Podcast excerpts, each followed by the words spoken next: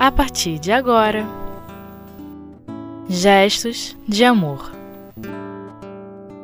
O Evangelho segundo o Espiritismo. O maior mandamento. Com Darcy Moreira. Olá, amigos. Nós vamos nesse instante fazer uma reflexão sobre o tema do Evangelho segundo o Espiritismo, no seu capítulo 11, que tem como título Amar o Próximo como a Si Mesmo. Nós vamos estudar é, os itens 1 a 4. E então eu vou conversando com vocês para a gente tirar o maior proveito é, desse estudo, né?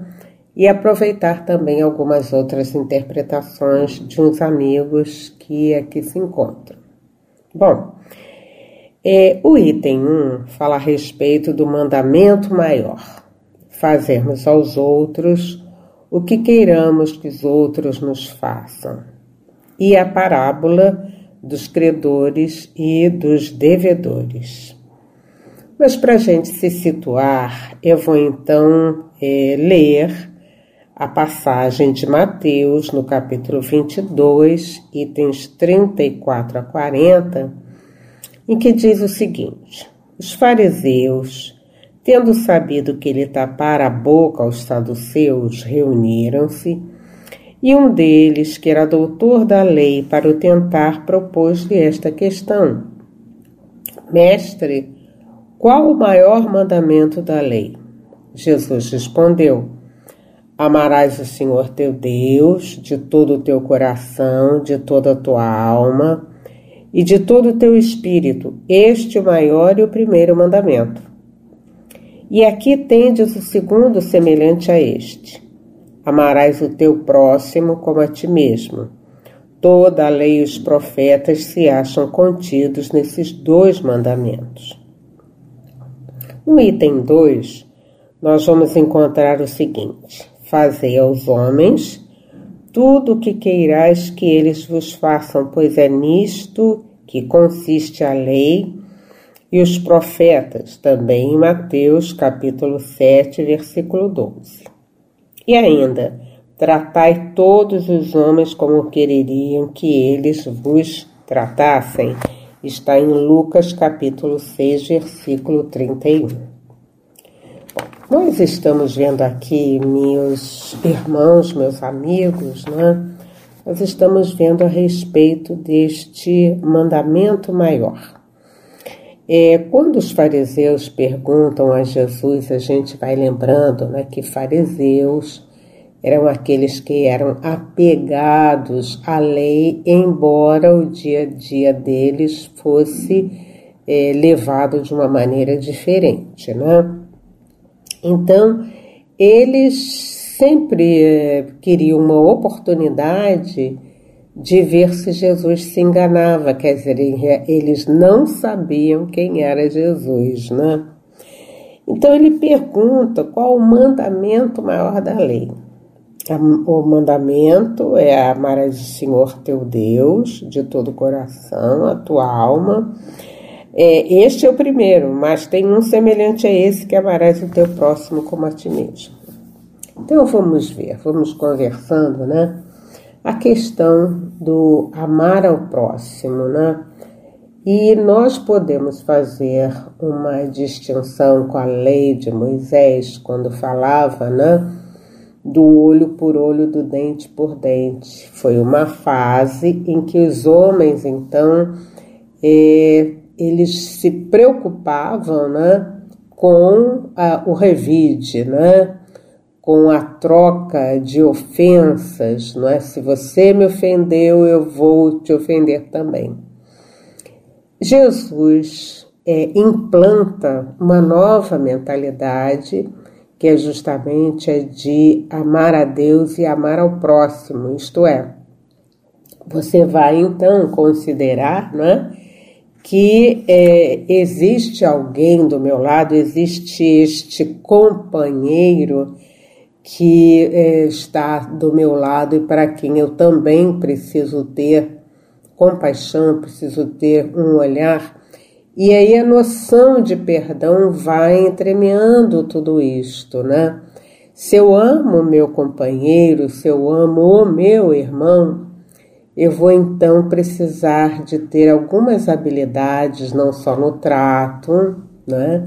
Para que eu é, entenda e assimile então esta lei maior, não é? Aqui ainda nesse capítulo ele vem falando a respeito desta parábola, né? Que é a parábola do credor incompassivo, dos credores e dos devedores, que vem justamente falar dessa forma, e a gente então vai tentar também é, juntar todas essas informações para o nosso comentário. É uma citação do Evangelho de Mateus, no capítulo 18, versículos 23 a 35, em que é, Jesus conta essa passagem. Olha só: o reino dos céus é comparável a um rei que quis tomar contas aos seus servidores. Tendo começado a fazê-lo, apresentaram-lhe um que lhe devia dez mil talentos.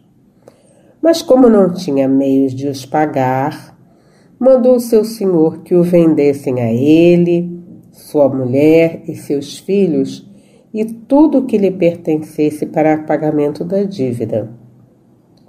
O servidor, lançando-lhe-se aos pés, o conjurava, dizendo: Senhor, tem um pouco de paciência eu te pagarei tudo.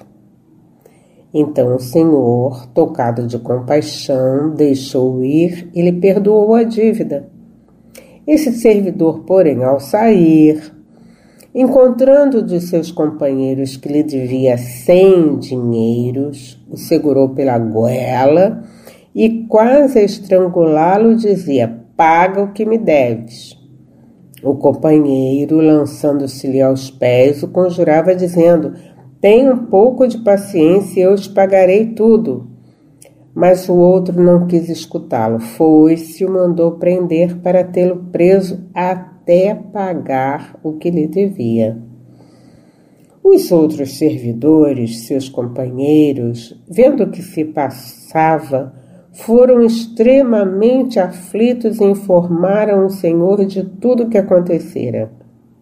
Então, o Senhor, tendo mandado vir à sua presença aquele servidor, lhe disse: Mal servo, eu te havia perdoado tudo o que me devias, porque mo pedistes. Não estavas desde então no dever de também ter piedade do teu companheiro, como eu tivera de ti? E o Senhor, tomado de cólera, o entregou aos verdugos para que o tivessem até que ele pagasse tudo o que devia. É assim que meu Pai que está no céu vos tratará, se não perdoardes do fundo do coração as faltas que vossos irmãos houverem cometido contra cada um de nós. É muito interessante né, a metodologia que Jesus utiliza para que a gente possa entender não é, essa questão do desculpar, do perdoar, do reconsiderar. Não é? Então, aqui ele está trazendo uma história para nós, não é? a fim de que a gente entenda. Então, existe um reino dos céus, né? E ele então é, vai, como assim dizer, vai, ele vai escolher os seus servos.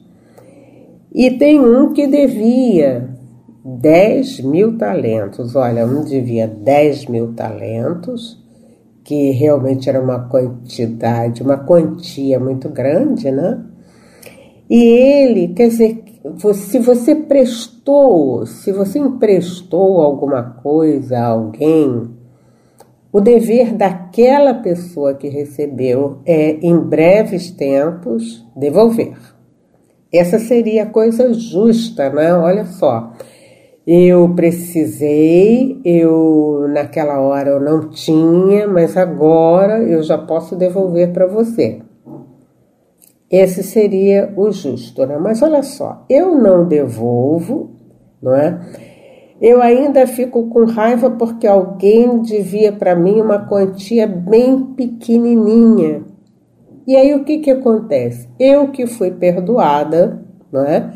Porque aí aquele senhor, o que aquele rei, vamos assim dizer, o que que ele disse? Bom, olha só, manda vender todo mundo que assim vocês podem pagar. Não, senhor, tem compaixão de mim. E ele teve compaixão. Ele teve compaixão, libertou. E o outro, o que que fez? O outro absolutamente foi em direção àquela pessoa que o devia, não é? E vai fazer o que nós estamos vendo nesse instante.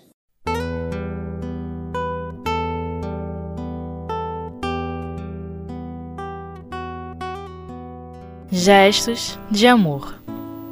O Evangelho segundo o Espiritismo.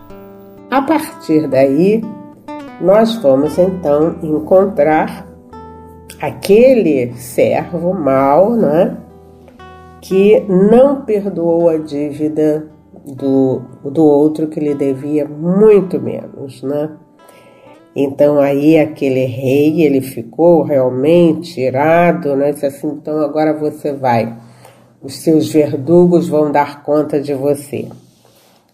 Com isso, meus irmãos, o que nós estamos entendendo né, é a questão da lei maior, né, de fazer pelos outros o que a gente quereria que alguém fizesse por nós mesmos. Né?